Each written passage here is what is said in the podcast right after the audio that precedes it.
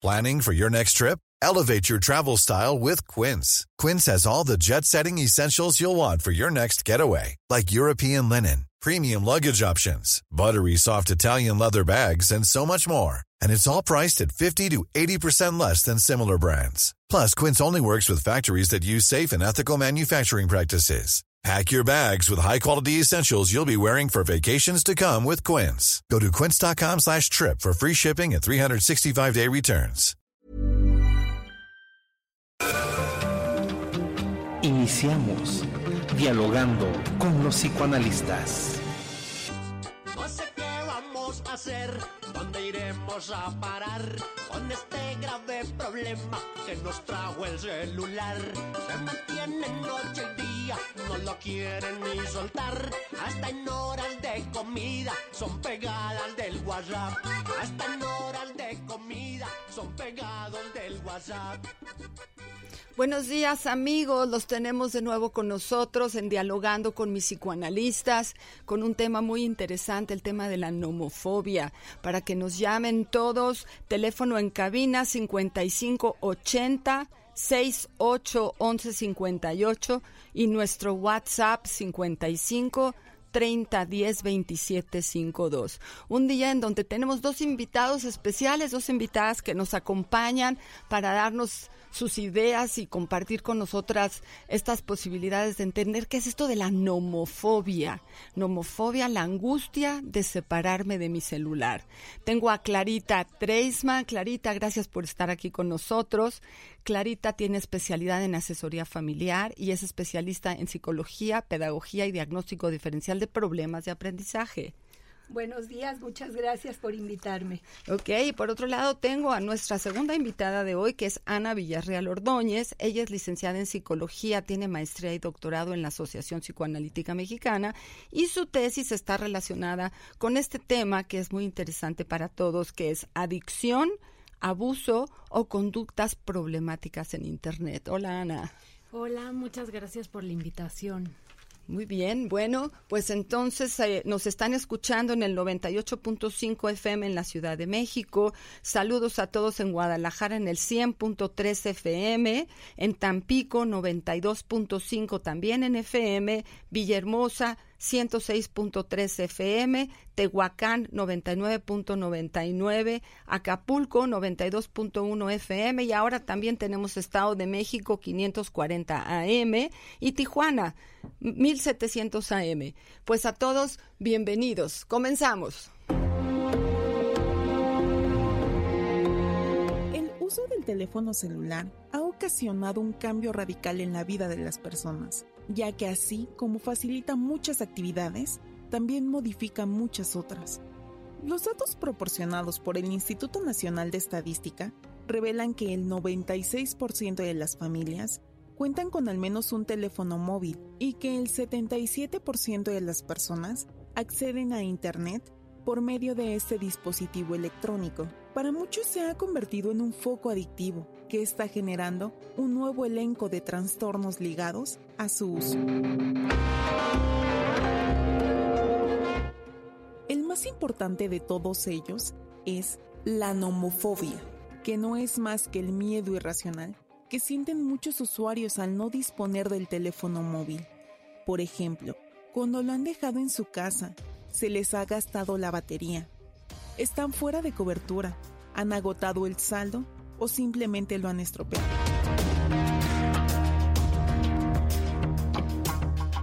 Este término fue acuñado a raíz de un estudio realizado por la Oficina de Correos de España para evaluar el grado de ansiedad que llegan a padecer los usuarios de los denominados smartphones.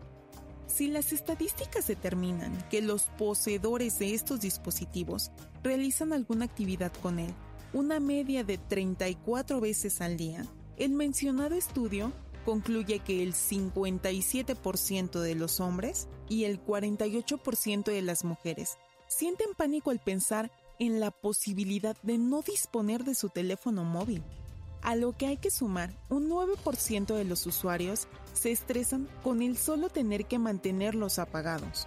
Más de la mitad justifican su nomofobia ante el aislamiento que les supone no poder contactar o hablar con sus amigos o familiares, y un 10% achaca su adicción a necesidades del trabajo, que les obliga a estar localizados permanentemente.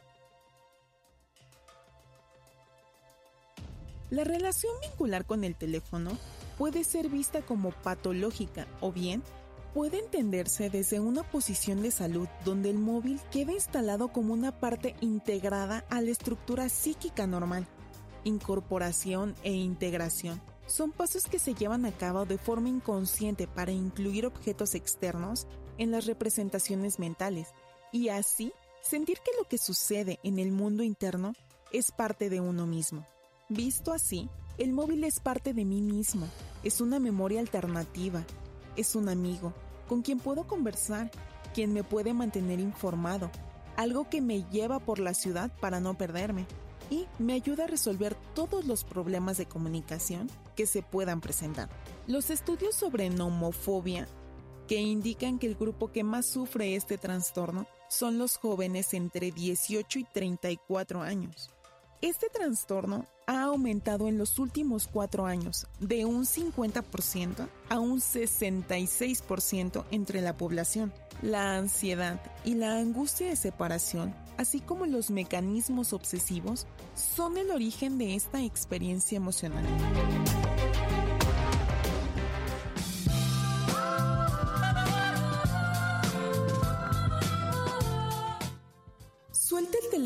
Y quédate con nosotros para pensar juntos sobre la relación que tienes con tu celular. Iniciamos dialogando con mis psicoanalistas.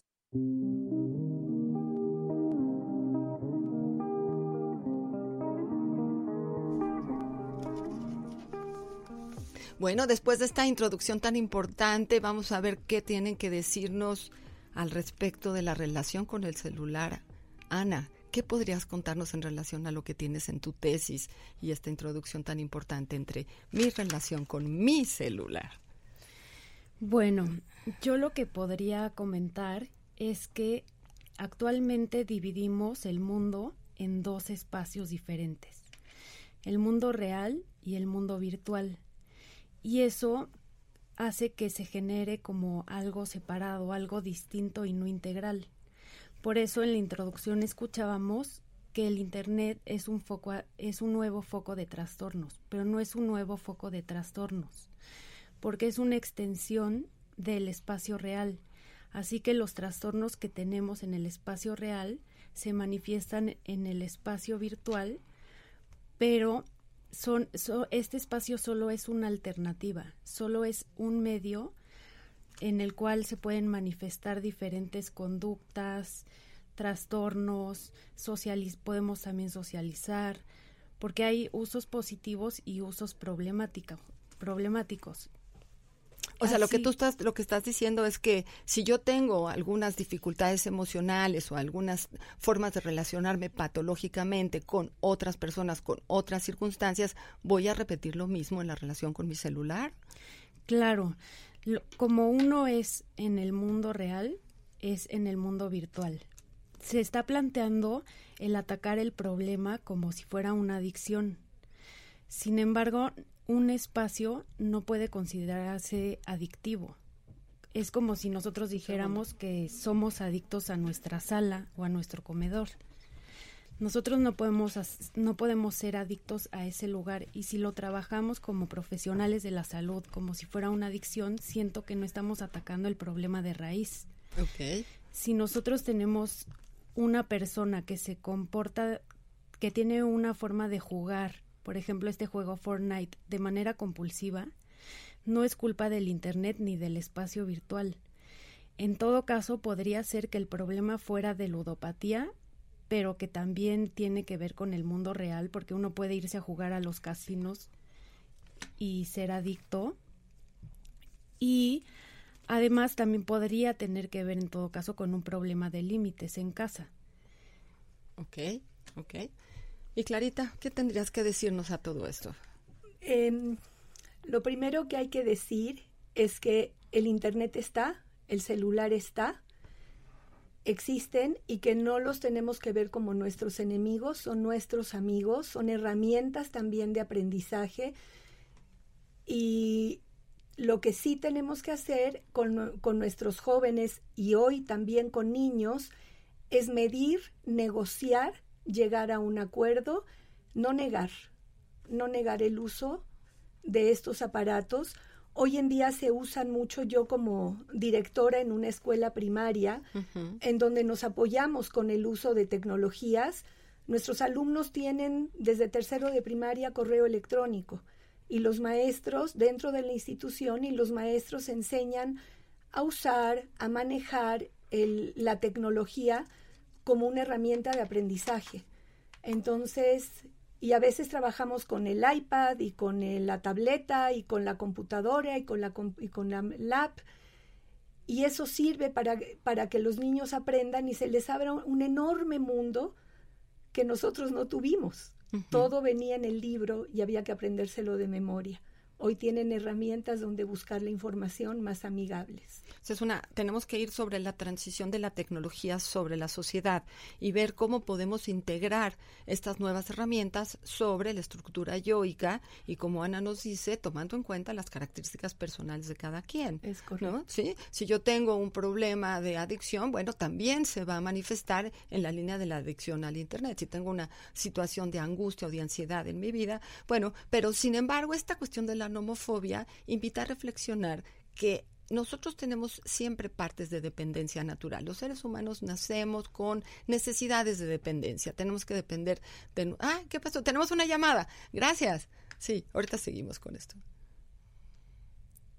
Sí, bueno. Hola. Hola, buenos días. Buenos días. Habla, habla Nadia de CAE Texcoco. Ah, Nadia, Eh, mucho gusto por llamarnos. Gracias. Gracias a ustedes por recibir mi llamada.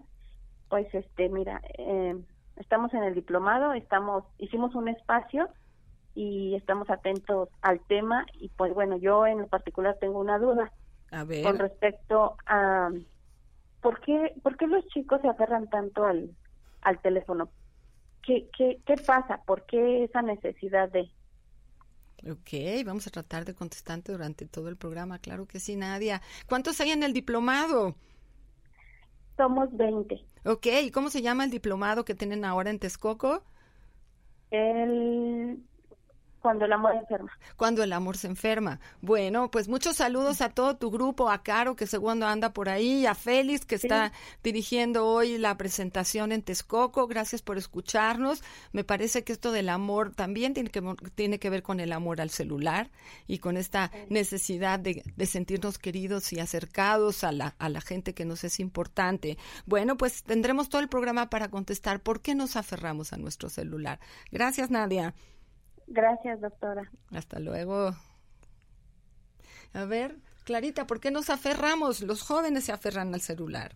Eh, porque considero que hoy en día los jóvenes pasan a veces mucho tiempo solos y se vuelve entonces el celular, como tú decías, Ana, el conecte con el mundo virtual donde puedo tener relaciones con otros y no sentirme solo.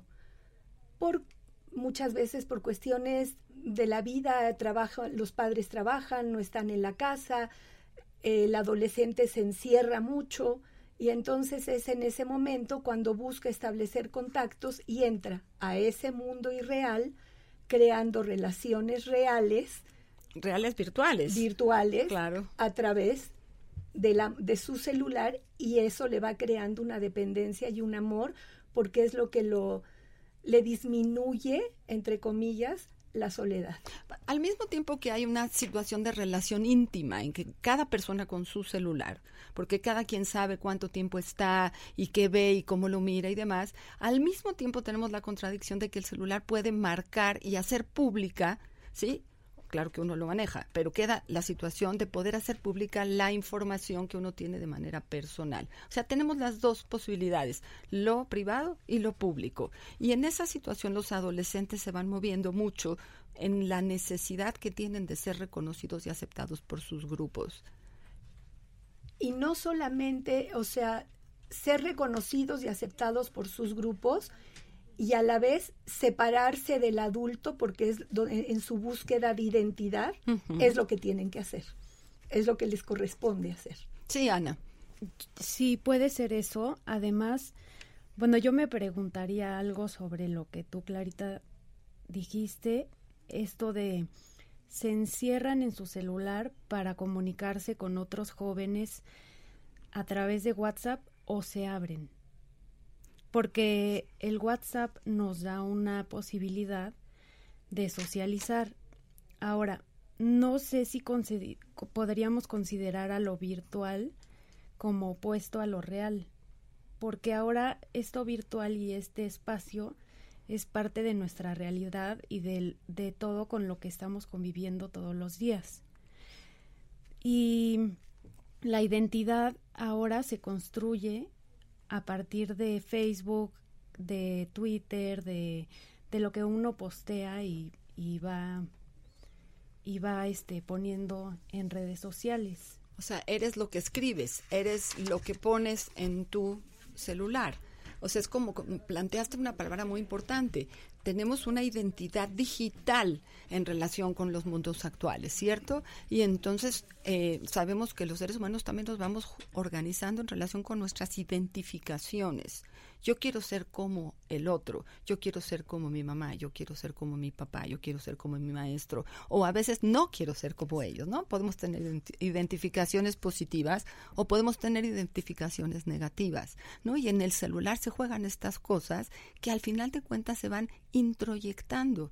Es decir, cuando hablamos de identidad digital, Estoy diciendo que dentro de cada uno de nosotros hay un espacio psíquico en donde el celular tiene un lugar en estos, en estos momentos del desarrollo y de la, del progreso de la humanidad, en donde, como se dijo, hay 80 millones de celulares en México. O sea, de 120 o 122 millones que somos, hay 80 millones de celulares en las manos de los mexicanos. Es decir, hay algo del mexicano que tiene que ver con su identidad digital.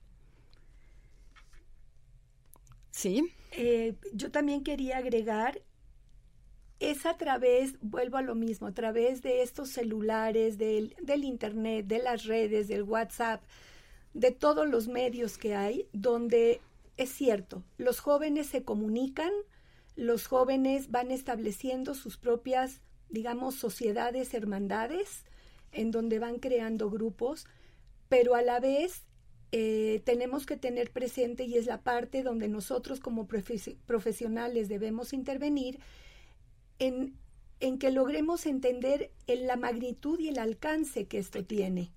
Ok, bueno, tenemos otra llamada, sí, adelante. Sí, buenas tardes. Hola, buenas buenos días. Sí. Sí, eh, buenos días. Habla José Luis acá de, de, Sí, José Luis, ¿qué tal? Gracias por hablar. Eh, muchas felicidades, doctora, lo escuchamos. Y me gustaría hacer una pregunta. Sí. Eh, mi pregunta es, ¿por qué la tecnología crea angustia? Es decir, cuando no nos contestan el teléfono o cuando mandamos un WhatsApp y nos dejan en visto, sentimos como una angustia porque no nos contestan, no nos eh, toman en cuenta en el momento. Ok. Ok, José, les voy a tratar de no dejarlo en angustia y tratar de contestarle lo más rápido que podamos en relación a estas expectativas que a veces se cumplen y a veces no se cumplen en la técnica y en el espacio de la inmediatez que tenemos ahora en relación con resolver problemas o comunicarnos. Antes yo me acuerdo, José Luis, que si yo tenía que hacer una llamada, tenía que apuntarlo en un cuaderno y llegar a mi oficina, levantar el teléfono y hacer la llamada. ¿Se acuerda de eso, José Luis? Claro que sí. Y entonces tenía que tomar un tiempo, tenía que esperar que la secretaria mandara el mensaje o que yo hablara y que me contestaran. Hoy en día, ¿qué pasa? En esta oportunidad que tenemos de ganarle al tiempo, de competir con el tiempo, de aprovechar todo el tiempo, tomo mi teléfono, hago la llamada y resuelvo el problema inmediatamente. Y si hago eso dos, tres veces, ¿sabe qué va a pasar? Que voy a, mi cerebro va a exigir esta eh, oxitocina y esta dopamina que es la que da la respuesta de bienestar por cumplir algún hecho, que yo quiero seguir haciendo esto cada vez que tenga una necesidad. La necesidad y la respuesta de la inmediatez. ¿Qué le parece, José Luis?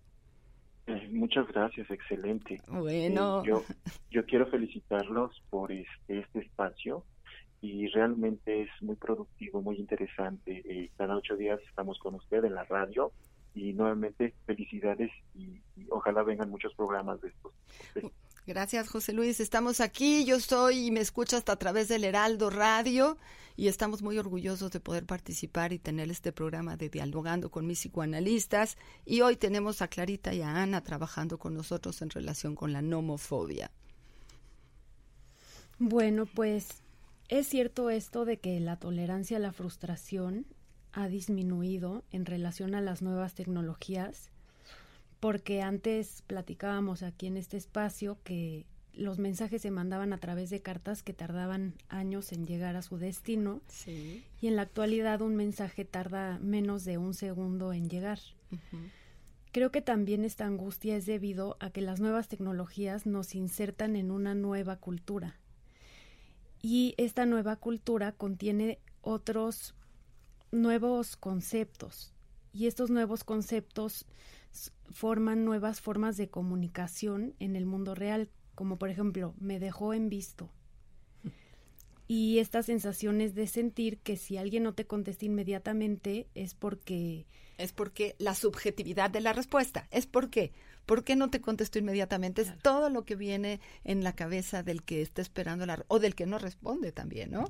O sea que, que digamos que el, el ejercicio también habla para nosotros, tiene un significado eh, subjetivo para cada uno de nosotros lo que sucede en nuestro celular, lo que nos contesta la pareja, lo que nos contesta el amigo, lo que nos contesta el maestro. A veces tenemos que mandar tarea por, por internet, ¿no? Claro. ¿No, Clarita? ¿Cómo funciona eso? Claro, efectivamente, muchos de mis alumnos mandan la tarea a través de internet, la contesta el maestro a través de internet pero también hay otra parte que tenemos que pensar en los, yo hablo por los niños con los padres.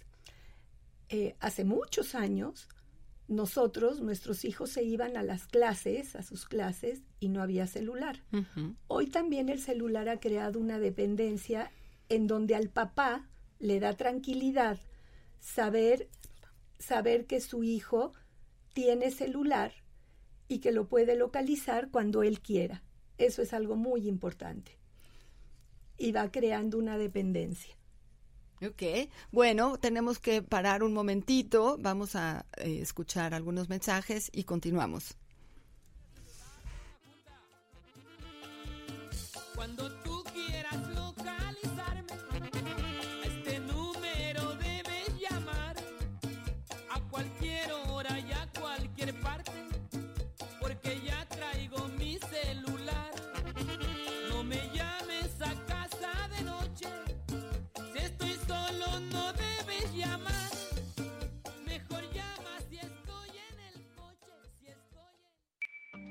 Continuamos en Dialogando con los psicoanalistas. Quiere cocinar por estar en la hamaca con el celular. Mi mujer es despistada, no quiere cocinar por estar en la hamaca con el celular. Y como yo la quiero, le entrego la quincena sabiendo que la ingrata solo pasa en el WhatsApp. Amigos, como vemos, también la música nos ayuda a entender para qué podemos utilizar nuestro celular. Y entonces tenemos el celular que ha reemplazado a nuestros teléfonos anteriores, ha reemplazado a nuestro reloj, ha reemplazado a nuestra cámara, ahora tenemos todo integrado en el celular, al despertador, a la forma en cómo yo me relaciono con las personas, con los amigos, incluso en la cuestión del amor, ¿no? Ahí que están platicando sobre si el amor se enferma, yo creo que el celular podría a veces ser parte de este ejercicio, ¿no? No es que se enferme por el celular, pero se usa el celular para la expresión de la agresión y del amor a través del celular, ¿no? Y la petición sería si podemos lograr que no reemplace a nuestros afectos vinculares más importantes, que sí está bien que podamos usar nuestro celular, pero que tengamos un orden y unos límites en relación de cómo y de cómo formar nuestra identidad digital de forma un poquito más ordenada. No podemos ser ajenos de la tecnología, no podemos estar lejos de toda esta eh, progreso y el avance que ha tenido la tecnología para la humanidad, que nos ha generado bienestar en muchos lados, pero claro, siempre nos va a poner en una situación de reto a los límites y a la salud mental. Nuestro teléfono en cabina, por favor, llámenos 5580 68 1158 y nuestro WhatsApp 55 30 10 27 52 y los estamos escuchando a través del Heraldo Radio. Yo soy el Heraldo. Tenemos una, una pregunta aquí, una llamada. Hola, buenas tardes. Habla Carolina González. Quiero felicitar al programa, sin duda para nosotros, nuestro grupo de psicólogos que tenemos en Texcoco y en Tlaxcala. Los escuchamos y nos ha servido bastante para reflexionar sobre diferentes temas. Entonces, muchísimas felicidades. Esperemos que siga el programa. Lo necesitamos y bueno, es a través precisamente del teléfono, es a través de la tecnología que podemos escucharlos. Entonces creo que la tecnología sirve bastante, pero yo quiero preguntar, ¿será que entonces si no se le da un uso a la tecnología, será que estos adolescentes que están metidos ahí en la computadora, solitarios, se están alejando de la realidad? ¿No saben cómo vincularse? Bueno, es mi pregunta y quiero felicitar a la doctora Roth en especial. Gracias, Caro, por tu presencia y por tus preguntas. Clarita. Bueno, los adolescentes no se aíslan, se conectan de una manera diferente. Eso es lo primero que tenemos que ver y una manera excelente también de conectarnos nosotros como adultos y como padres con nuestros adolescentes es establecer contratos, digámoslo así, tratos de cómo, cómo se va a relacionar nuestro hijo con el aparato, establecer un horario, establecer qué cosas sí están permitidas, qué cosas no están permitidas dentro de un celular, eh, qué podemos hacer el celular también podríamos decirle a nuestros hijos, es prestado. Es prestado. Sí, te lo estoy prestando yo. Ok, porque yo lo compré. Porque yo lo compré, te lo estoy prestando. Es una herramienta para que estemos tú y yo también comunicados, eh, para saber de ti y que tú sepas de mí. Es, la comunicación no es nada más de un lado, es de dos y también con, nuestro, con nuestros hijos enseñarles el uso de las herramientas que hay, las aplicaciones. Hay aplicaciones interesantísimas, buenísimas, para formar palabras, para resolver crucigramas. Rompecabezas. rompecabezas, este, los juegos de matemáticas.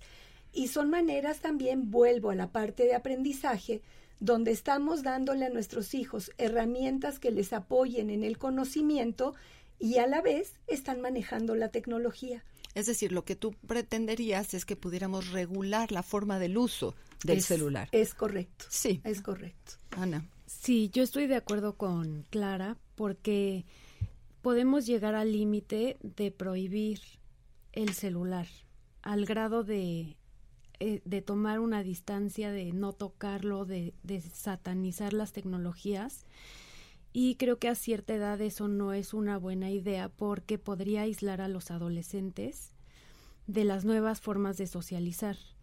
Entonces, es cierto que ahora los papás tenemos un doble trabajo porque hay que ponerles límites a nuestros hijos en el mundo real y también en el mundo virtual. Así es. a veces podría darnos mucha flojera y preferir mejor prohibirlos, pero yo no creo que esa sea la solución. Ok, entonces sería poder encontrar que tanto en el mundo externo como en el mundo virtual, como en el mundo interno, que no hemos incluido, nosotros como psicoanalistas trabajamos con las angustias del mundo interno, requerimos de regular el uso y el abuso, porque efectivamente en la cadena de la dependencia, si empezamos por el uso y el abuso, podemos llegar a un ejercicio de adicción. Y tenemos una llamada. Adelante. Sí, bueno, soy el señor Jorge Sánchez. Ah, Jorge, gracias por hablarnos. ¿Cómo estás? Muchas gracias. Quiero felicitar el programa, en especial a la doctora Ana Villarreal. Y quisiera, quisiera hacerle una pregunta. Por favor. Mire, fíjese que tengo un hijo de 15 años y, bueno, sí, yo que es adicto al celular y mi esposa quiere quitárselo, pero a mí me da miedo porque pues siento que se va a desvincular de sus amigos. Este, entonces pues, quería preguntarle que, pues, qué, qué tan si está bien mi esposa o no y si hay que dárselo cuánto tiempo, ¿qué nos recomienda? Eh, antes de pasarle la voz a Ana, explícame por qué dices que es adicto al celular tu hijo. Pues sí, porque está como todo el tiempo con el celular, este, socializa poco con nosotros, eh, eh, sí sentimos que es excesivo, pero está básicamente todo el tiempo hablando con sus hijos, con sus, con sus amigos. Ok, Ana. Pues mire, yo creo que el problema no es de su hijo. Creo que el problema es un, un problema de límites en casa. Porque es adecuado que su hijo de 14 años quiera socializar todo el tiempo a través de Internet. Pero quienes pueden o no regular el tiempo que, que su hijo pasa son ustedes. Es como si, como si me dijera que quiere estar con sus amigos en el, en, en el centro comercial todo el día durante muchas horas. Uno es el que se encarga de delimitar qué días puede salir con sus amigos y qué días no. Y lo mismo pasa en el celular. Pero prohibir y restringir del todo la socialización en línea no creo que sea lo, lo más correcto. Lo que resuelve el problema. Clarita, sí. Eh, yo creo que lo que hay que hacer es nuevamente negociar y también guiar y dirigir, que también es nuestra función como padres. Y me refiero guiar y dirigir también y tocando un tema que tiene que ver con el, el sexting y con el con el- el cyberbullying y qué fotos subo o qué no subo. Y hace muchos años en algún país me tocó ver una campaña muy buena de anuncios en las calles que decían, la foto que no pondrías en la sala de tu casa, no la subas a las redes. Y eso es algo que tenemos que enseñarle a nuestros hijos y a nuestros alumnos. Porque ahí es donde están los riesgos para toda la parte de predadores, de eh, toda esta parte De abuso. de abuso de gente en Internet. Es decir, hemos recibido de la tecnología la oportunidad de formar parte de las redes sociales, hemos, tenemos la posibilidad de comprar la cantidad que queramos de celulares y de líneas y de internet. Sin embargo, nunca hemos tenido una educación adecuada de cómo cuidarnos del, de la, de la, digamos, de la agresión cibernética, del robo cibernético de información, del robo cibernético de fotografías o del abuso de los mismos amigos, ¿no? Dejamos el celular por ahí tirado y no siempre sabemos cuáles pueden ser las consecuencias del descuido. Pero tenemos otra pregunta. Adelante, por favor. Si fuera posible, ¿cuál es la reacción que frecuentemente tenemos las personas mayores frente al celular? Es algo que entró en el final de nuestras vidas. Ok, ¿con quién tengo el gusto? Aida Vladimirsky. Aida, gracias por escucharnos, gracias por llamarnos. Eh, ¿Tú eres una persona de la tercera edad? Sí.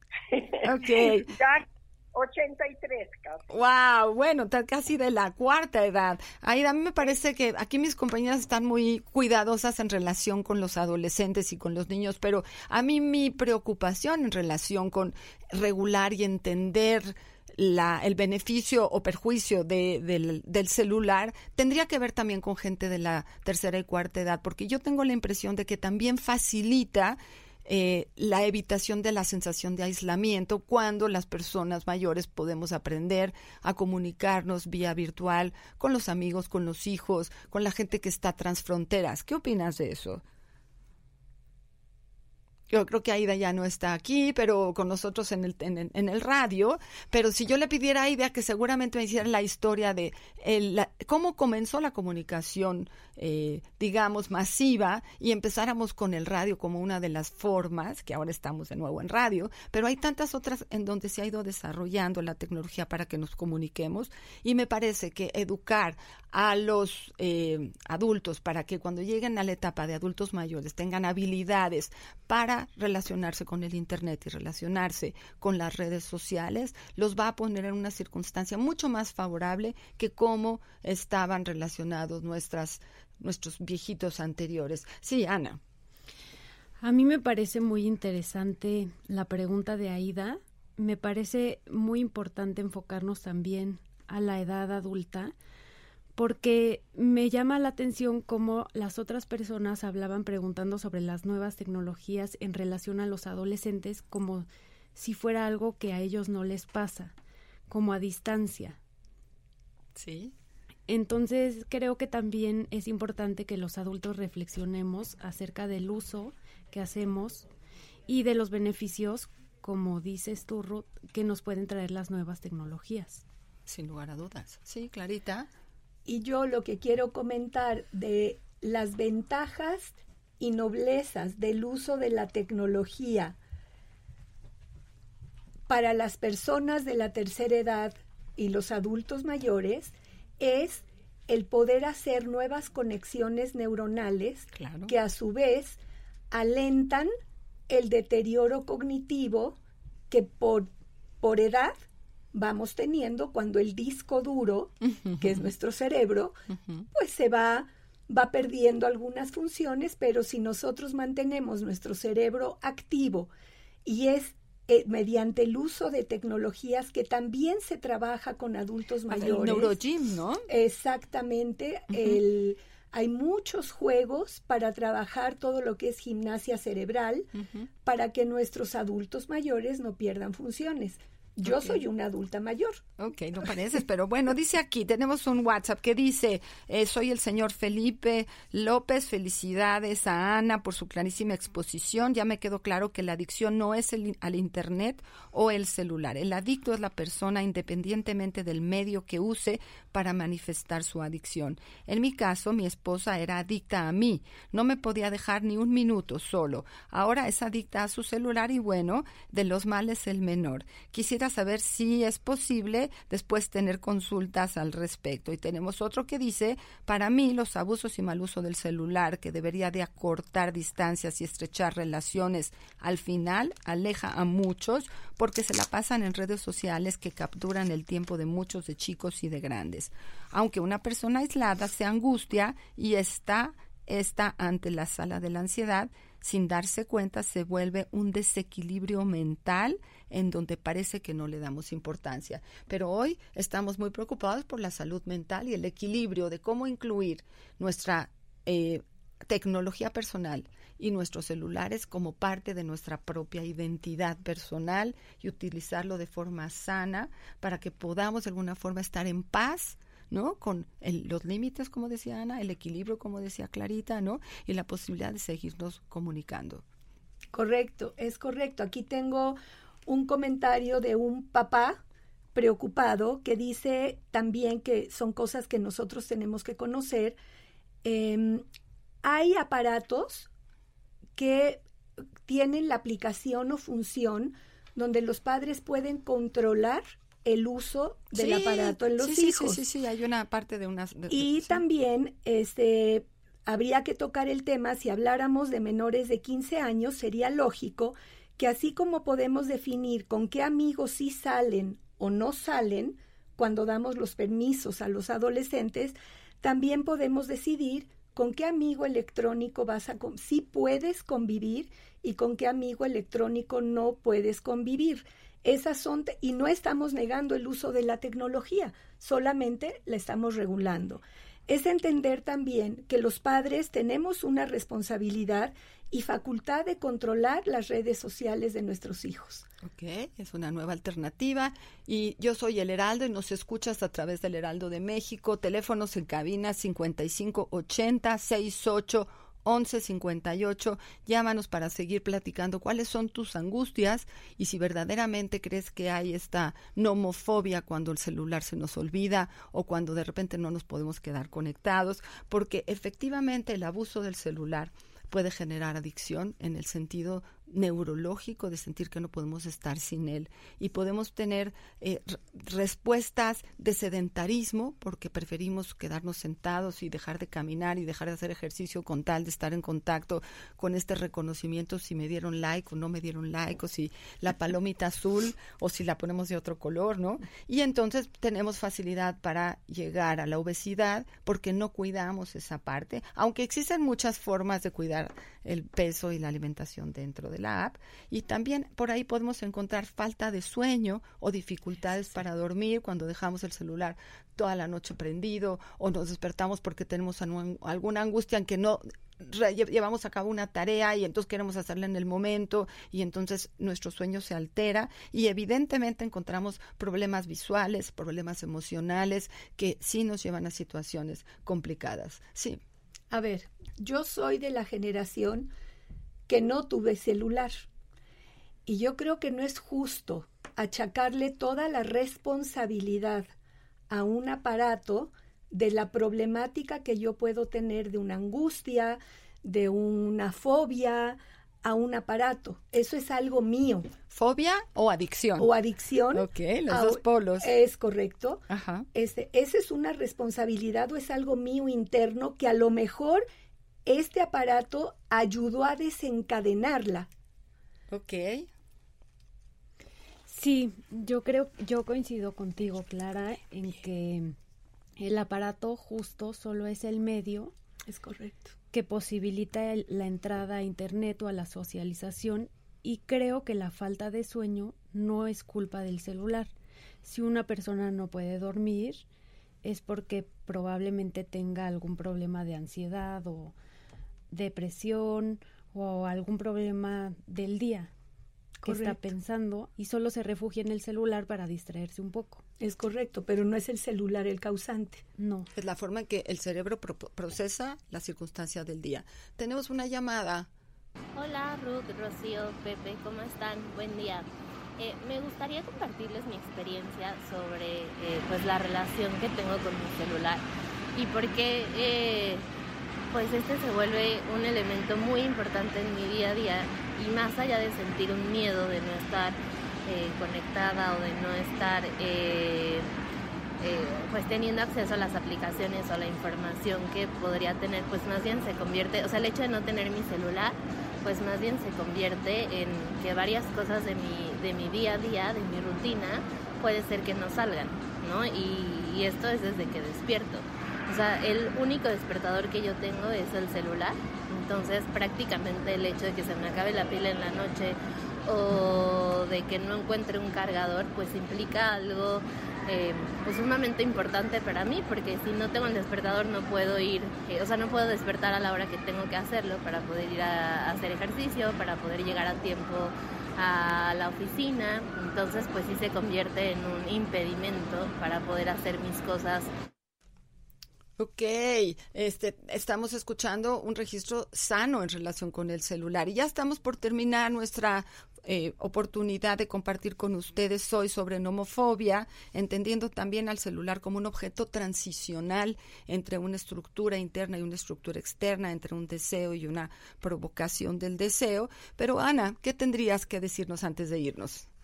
Bueno, como último comentario en relación a la última llamada, y al principio a la introducción que se dio antes de empezar el programa, me pregunto si realmente el miedo que tenemos a estar lejos del celular es irracional o racional por los argumentos que daba la llamada que tuvimos ahorita.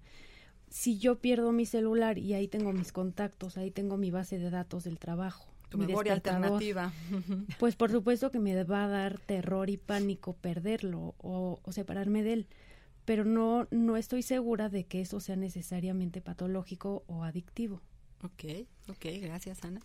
Y yo para concluir, insisto, en hacer a la tecnología mi amiga, una amiga buena, regulada, en donde yo a mis hijos o a mis alumnos les enseño el uso, los riesgos, hay que hablar también de los riesgos, es una manera de educar. Prohibir no sirve. Al contrario, prohibir lo único que provoca es que lo quiera hacer a escondidas. Entonces, no. Lo hablamos de frente, negociamos, hacemos contratos de qué cosas sí se pueden, qué cosas no, qué pasa si no cumplimos, eso es lo que tenemos que hacer como padres y educadores. Bueno, sin embargo, en la, en la cultura, esta dependencia que vamos logrando a todas las alternativas que nos genera el celular, son circunstancias que tenemos que tener cuidado porque sí nos afectan, sí nos ayudan, sí nos retan a poder estar en equilibrio a pesar y con la tecnología. En esta ocasión extrañamos a Pepe y extrañamos a Rocío, que no pudieron acompañarnos en esta ocasión. Me hacen falta, los quiero, pero bueno, eh, estoy segura que la próxima vez se van a integrar y tendremos un equipo en donde podemos hablar sobre el amor y el odio en la pareja, ya que estamos en febrero y tendremos nuestro programa el sábado 15 de febrero para retomar esta temática. Les agradezco a las dos, Ana, por venir, a Clarita, por dedicarnos este tiempo y ayudarnos a pensar en qué hacer cómo integrar al sujeto sano a la tecnología de forma sana, entender que sí hay patología mental que se ubica y se establece a través del celular, pero que también podemos encontrar herramientas de salud mental que nos permitan seguir integrándonos a todo lo que la humanidad ha logrado. Llegamos a la Luna, ahora hemos llegado a Marte, hemos llegado a muchos otros lugares porque tenemos Internet y tecnología. Tenemos mucho más medicinas, estamos, la humanidad está integrada en un lugar importante y hemos desarrollado dentro de nuestra estructura yoica algo llamado identidad digital. Tenemos que estudiar un poco más al respecto. Muchas gracias, Jasmine. Gracias a todos. Nos vemos la próxima semana. Muchas gracias. Hasta luego. Muchas, muchas gracias. Por hoy, guarda el diván, pero te esperamos la próxima semana para que juntos abramos nuestros oídos en Dialogando con los psicoanalistas.